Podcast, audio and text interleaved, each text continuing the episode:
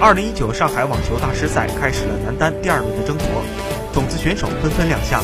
赛会二号种子费德勒和三号种子梅德韦杰夫均战胜对手晋级，英国选手穆雷则苦战三盘不敌福格尼尼，遗憾止步。当日还在征战第一轮的中国选手李哲不敌对手。本次赛会三名持外卡参赛的中国男单不过从比赛过程来看，面对排名比自己高出不少的外国选手，中国选手都有不错的发挥。